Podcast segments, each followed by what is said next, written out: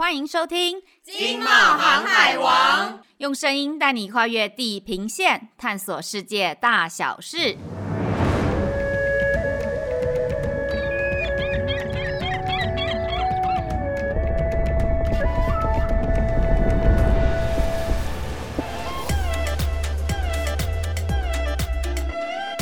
こんにちは，大家好，我是贸协市场处的 Amy。こんにちは、はじめまして，大家好，我是初次登场贸协市场处的 Rita。Rita，你知道最近日本终于迈向解除锁国的模式吗？对呀、啊，终于万众瞩目诶，相信很多人都期盼已久的。 疫情真的影响我们生活很多，但是人们逐渐适应，发展出多彩多样的后疫时代新生活了呢。真的，说到后疫时代，就不得不提零接触经济的崛起，其中电子商务更是最贴近深入消费者日常生活的必须新鲜学。是啊，我们这一集呢，由电商市场多元蓬勃的日本开始，带领大家一窥后疫时代日本电商的新趋势。日本电商市场二零二零年规模大约为三百五十六兆日元，也就是大约是三点一兆美元。日本它的电商渗透率虽然较其他的亚洲国家看似比较低，但是考量它的整体人口数、人均所得整体综合之下，其实日本电商市场规模是居于全世界前五大的哦。先讲最受瞩目的 B to C 市场，二零二零年成长到了大约十二兆日元，成长率达百分之二十一点七一。数位的 B to C 电商市场也是同样呈现上升的趋势，唯独服务类的 B to C 电商市场，它呈现了负三十六 percent。的的大幅下滑，哎，听到巨幅的衰减，大家应该都感到很惊讶吧？这边有请 Amy 替我们解答。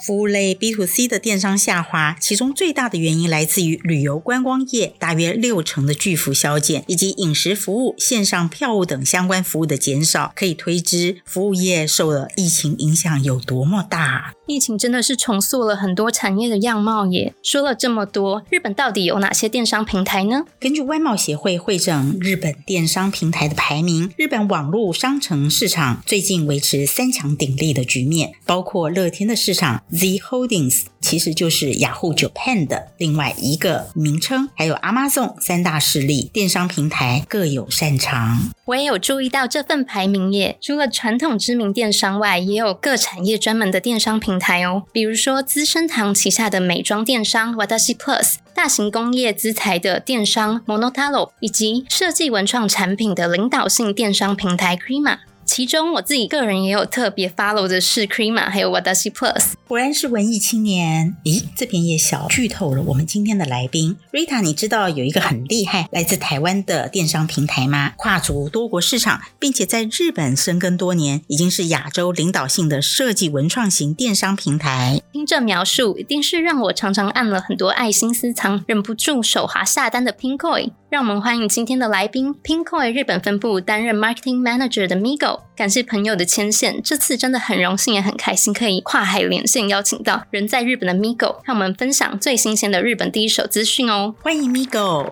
Migo 可以跟我们简单介绍一下您还有以及 Pinkoi 吗？大家好，我是 Migo。那目前在日本 Pinkoi 做行销，就是很开心能够在东京连线跟大家分享关于一些。电商的一些趋势，首先先简单的介绍一下 Pinkoi 的这个平台。那相信就是在台湾的大家应该不少人听过 Pinkoi。那 Pinkoi 是成立于二零一一年，今年就是正好迈入了第十一年。目前的话，我们拥有就是超过五百万的会员，大家可以在网站上面就是找到海内外优质设计师所设计的商品、数位创作，还有体验活动等等。那 Pinkoi 的愿景就是希望让好设计能够在全世界散发光芒，然后并且创造一个让生活更美好的一个设计生态圈。很高兴 Migo 加入今天的 Podcast。在近日重头戏之前，我想请问大家，你们知道日本零售电商市场规模占比最大的类别是什么吗？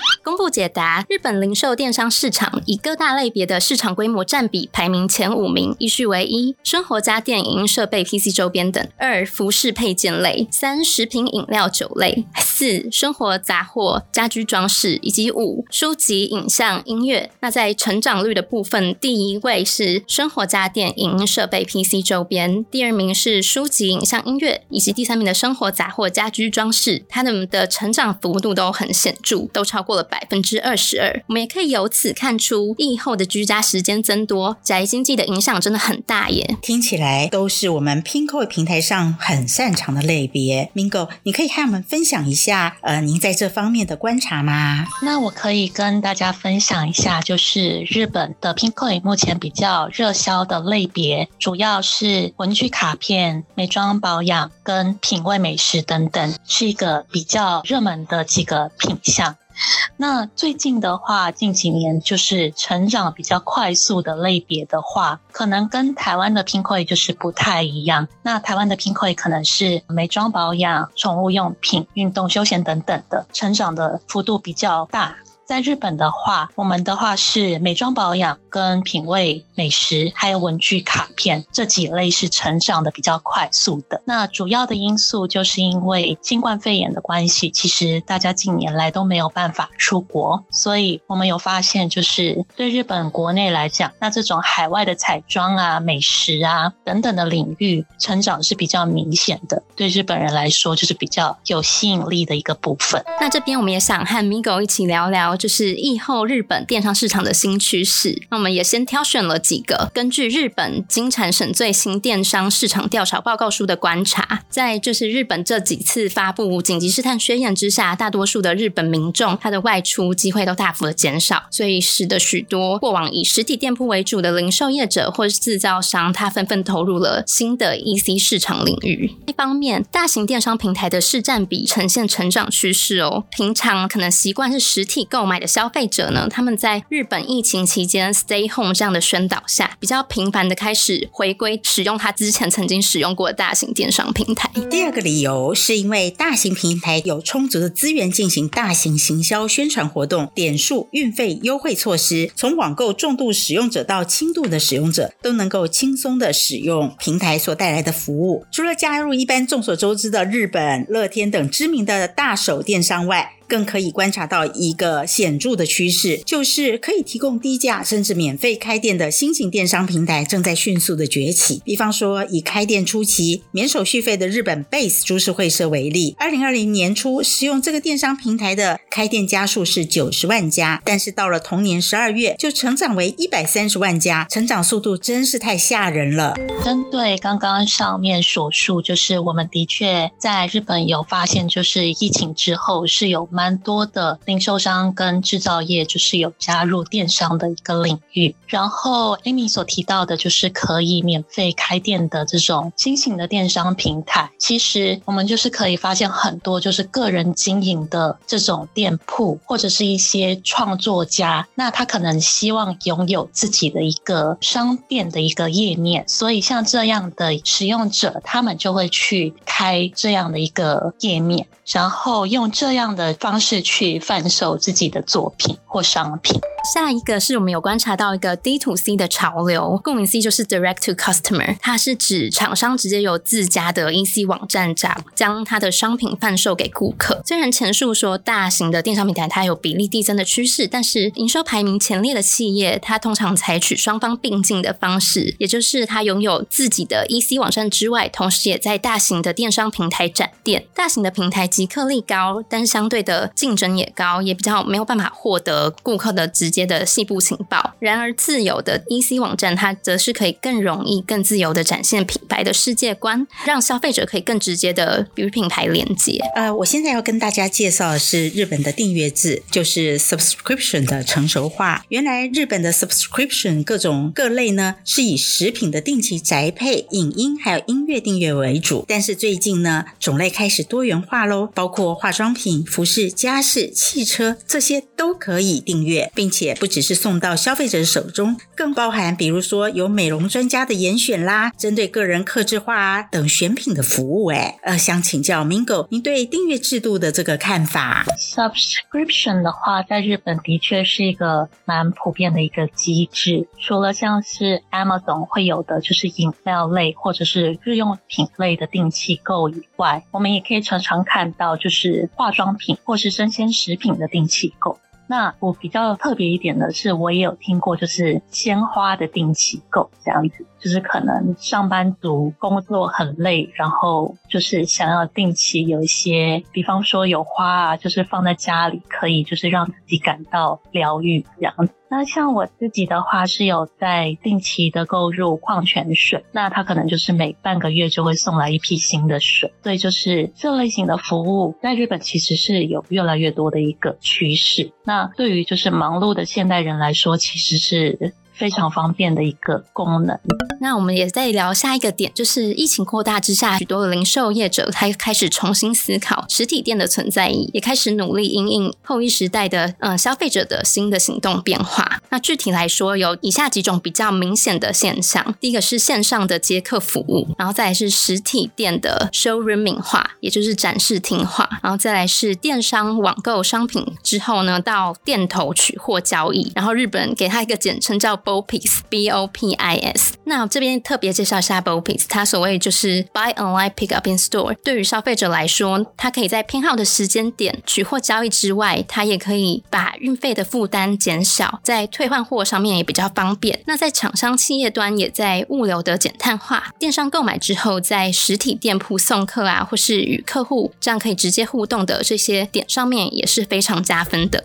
我这边可以分享的可能就是个人的一些感受，就是最近的确是因为。很多东西都是可能，就是我们可以在路上看到很多那种，它可能实体店铺，它可能是一个 showroom，就是它里面只有放一些展示品，然后旁边会放一个 QR code，就让大家如果真的想要去做购买的话，他去读取那个 QR code，然后就可以在线上做购买。这样的一个展示的一个 showroom 是有变多的一个倾向，也是因为疫情的关系，就是其实大家会尽量避免。做直接的接触，所以说。可能也是因为这样的关系，这种 showroom 的数量是有变多的。那我们再介绍最后一个，就是心得观察。随着疫情在宅时间的拉长，社群媒体它也更加的加深化。比如说使用时间还有机会次数的增加，以及它逐渐的普遍作为一种购物的重要情报来源。最知名的可能就是 Instagram 了。我想大家都有感觉到，它已经早就变成了一种具备 EC 就是电商机能的一个社群媒体。二零二零年日本的线上的广告媒体费，其中有百分之三十二点四就是社群媒体的广告费。社群媒体跟电商平台它之间的距离感以及差异也已经越来越缩小了。那我们这边也再问问看，Migo 有没有其他观察到的，或是你可以分享自己的一些以后的日本消费市场的观察。我这边就是分享一些我个人自己的就是一些体感或是经验，呃，主要是因为这两年就是日本的疫情一直都是蛮严重的，然后政府就是曾经发过几次的紧急事态宣言，希望大家尽量就是减少。不必要的外出，所以其实很多人都有就是长时间在家工作，或者是假日也都是闷在家里的这样的经验。那刚开始的时候，其实就是除了外出采买的人以外，真的是几乎没有什么人在街上，那就是大家就是很乖的，就一直闷在家里，然后。隔了一阵子以后，就是包含我自己在内，就会开始很想要抒发压力，然后可能不能去旅行，然后那一部分的费用啊、资金啊，全部都是转移到。拿去买东西上面，所以那个时候真的是买东西没什么在想，就是不见得是需要的东西，不需要的也可以买。以前可能不会想买的东西，也突然间变得很想要这样的感觉。然后就是在同时这一段期间，就是很多的实体通铺，他们也都开始慢慢的就是转移到线上，那就包含超市，超市现在也有提供就是呃线上的一个购物的服务。呃，很多是那种，比方说你下单了以后，它最短几个小时内就可以送到的那种。所以其实整体上就是有往线上 shift 的一个状态。对，后来就是疫情隔了一年多以后，就是大家发现其实好像也没有变好，然后大家也习惯了每天的感染人数就是这么的多，所以其实后来大家就有 就有练习，就是不要乱花钱，整个支出应该是有减少，就是包含我自己的吃，就是除了日用品以外，其他的就是尽量的省着用。但是其实冲动购物虽然有减少，但是不代表不想出去，或者是不想要逛街。那像是去年年底、今年年初的时候，就是新的病毒奥密克戎就是还没有太扩散的时候，那个时候其实百货公司的人是真的的非常的多，然后买气对去年比，我有看了一下，大概有成长个十五趴左右。对，很多哎、欸，对对对对，真的是人挤人，因为我也有去，然后我就在想说，诶，这真的没关系吗？大家这么近，没有关系吗？这样的感觉，那可能就是因为大家真的是很久很久没有在实体店铺消费，就是一旦有机会的时候，大家就还是很愿意的去做这样的消费。其实，在台湾好像也是一样，台湾在去年的五六月也有封城令的时候，也是，然后那个疫况解除的时候，大家真的是蜂拥而出啊，报复的。消费这样子啊，那真的是在家里闷太久了，所以。从您刚刚跟我们分享，就是我们的消费习惯改变了，实体店铺和电商网络之间的关系呢，也会随着这个疫情的反复起伏而产生浮动的状况。其实像 Migo 提到的一些观察，也都印证了我们前面有一些提到的一些点。那也像前面所说的品牌啊，它之后在未来如何在新型的各通路之间找到最适合的平衡，比如说在实体店铺的新的功能啊，或是电商网购之间的各种新机能之间求取最适的。平衡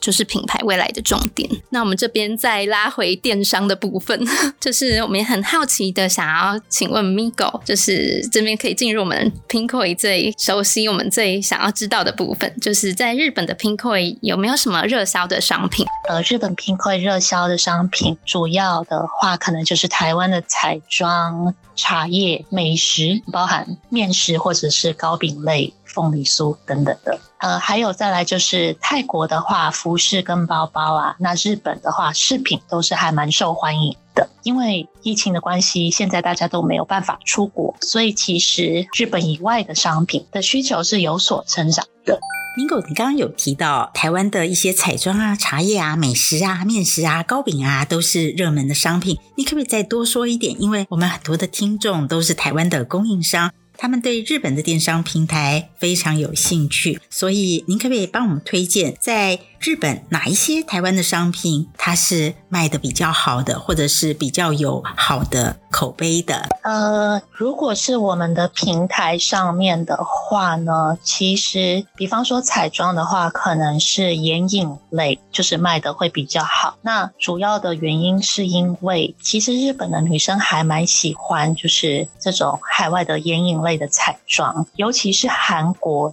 就目前其实是韩国是最热门的，但是在韩国之后就会变成是台湾的彩妆，其实是有一定的需求在的。然后茶叶的部分的话，其实是因为在日本有一部分的人他们是还蛮喜欢台湾的人，然后他们可能每年都会到台湾玩，就是只要一有机会就会飞到台湾玩的这一群人。这群人里面，通常喜欢台湾茶的人，其实是占了蛮大的一个部分。所以说，茶叶的部分的话，其实也是一个蛮热门的一个品项。还有再来就是，如果是市面上的话，台湾的口罩其实感觉上是还蛮受欢迎的，因为日本人之间都会讲说，台湾的口罩其实品质很好，所以是很受到好评的。再来就是美食类的话，这个。就算不是 Pinkoi，可能就是整体的日本市场来看的话，这应该是最强的一块。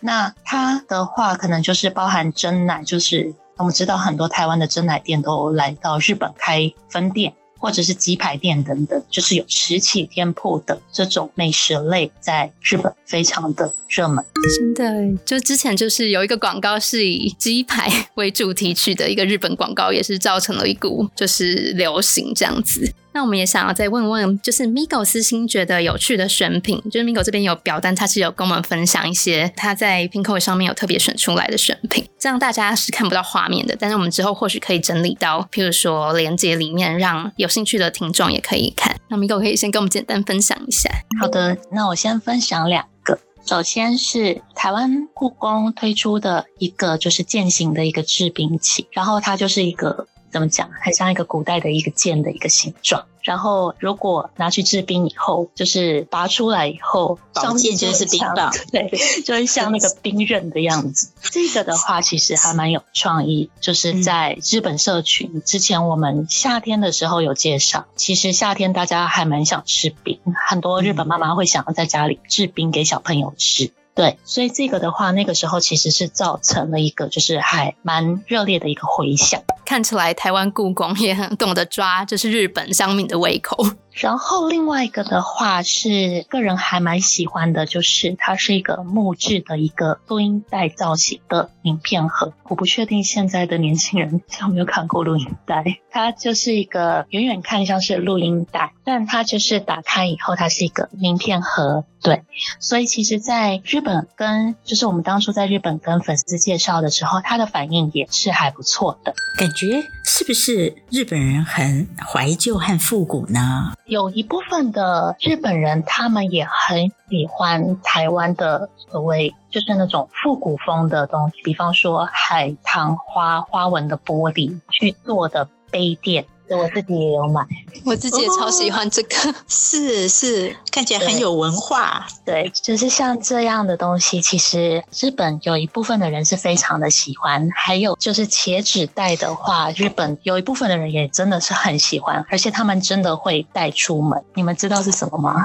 知道，知道。日本台湾必购那种有三色的花纹的可爱复古小袋子。对对对对对，就是以前我们都会说是阿嬷带出去买菜用的袋子，但是这个就是在日本算是一个非常时尚、温馨的那种感觉的单品。所以有一些单品，它有时候不需要非常的这个绚丽和炫目，有的时候含有一些感情，还有这一些怀念在里面的话，这些也可以在这个日本的特殊的市场或者是小众市场里面找到它的铁粉。Mingo，请问一下，台湾产品要怎么样才能上架到日本 Pinkoi 网站上呢？基本上只要在台湾的 Pinkoi 官网上面做申请，通过审查以后，并且就是设定寄往日本的运费，那就自然可以在日本地区上面曝光了。听到这边，我相信已经有很多我们的台湾的好品牌跃跃欲试了。那我们这边也想要请 Migo，可不可以为一些就是我们的台湾企业，他之后想要进军日本市场，一些比较好的建议，或是有没有一些要注意的点呢？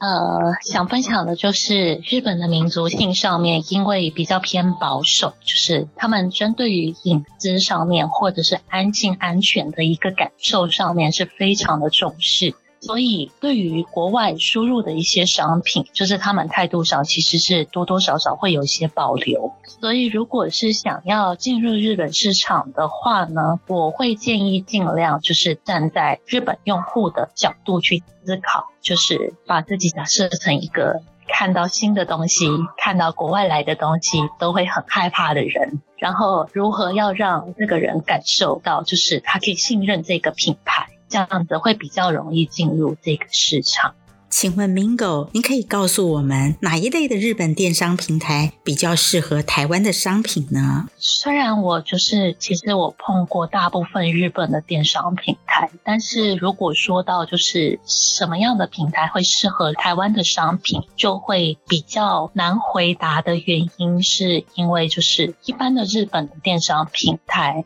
他们不会。特别的强调说，嘿，今天你的商品是从哪里来，哪一个国家来，或哪一个地区来的？他们也很少会去做，比方说，诶，我今天就是要特别推从台湾来的商品哦，这样的感觉去做这种跨单位的这种推广。所以，其实就是大部分如果真的有开馆、有上架，就是有做了自己的商店的话，之后的宣传大部分需要靠自己的努力。然后我自己知道的话，就是目前只知道一个平台，它是可能是比较针对单一的国家，但是它是针对韩国的彩妆为主。设计类的品牌的话，其实我就是还蛮私心的建议，就是可以在 Pinkoi 上面上架的。那哦，好，对，因为其实 Pinkoi 就是主要目标就是希望能够支持设计师的商品能够跨出海外。所以其实我们每年都会规划，就是主要的几个国家或是地区的专门的这种线上的活动，比方说台湾的情况，就是台湾祭、台湾马子里这样类型的活动，我们每年都会有。而且因为就是 Pinkoi，它主要在每一个主要的地区都有当地的就是专属的一个行销的团队，所以其实只要有开馆的话，那你的商品可能不只是可以卖到日本，也有可能就是卖到其他的国家这样。那还有再来就是因为不只是线上。活动就我们也有提供一些体验的活动，或者是品牌的一些经销，或者是文创创投等等的一些渠道，去帮助这些品牌做成长。你真的，Pinkoi 真的有非常丰富多样的活动，我自己也常常就是受到吸引。那我们今天真的很开心能邀请到 Migo 跟我们跨海连线，分享 Pinko 以及第一时间的日本电商新趋势。很开心，就是今天能够跟大家做这一次的分享，那就是希望大家有从中获得一些，就是觉得还蛮有用的资讯。如果就是对进入日本市场有兴趣的话，也欢迎申请开馆。相信听众朋友一定收获满满，迫不及待的想要加入日本电商市场了吧？如果听众朋友各位台湾的厂商对于要在 Pinkoi 开馆的话，可以和外贸协会联络，那我们就把这个资讯传给 Mingo。本集提到的相关资讯，我们也将连接分享在我们的节目布告栏里面，欢迎有兴趣的朋友加以点阅哦。那如果喜欢本集的内容，也别忘了和亲朋好友分享《经贸航海王》。如果觉得有收获，也请帮我们留下最高的星级评论，抢先留言让我们知道，才可以制作更多相关主题的内容哦。经贸航海王，我们下次见。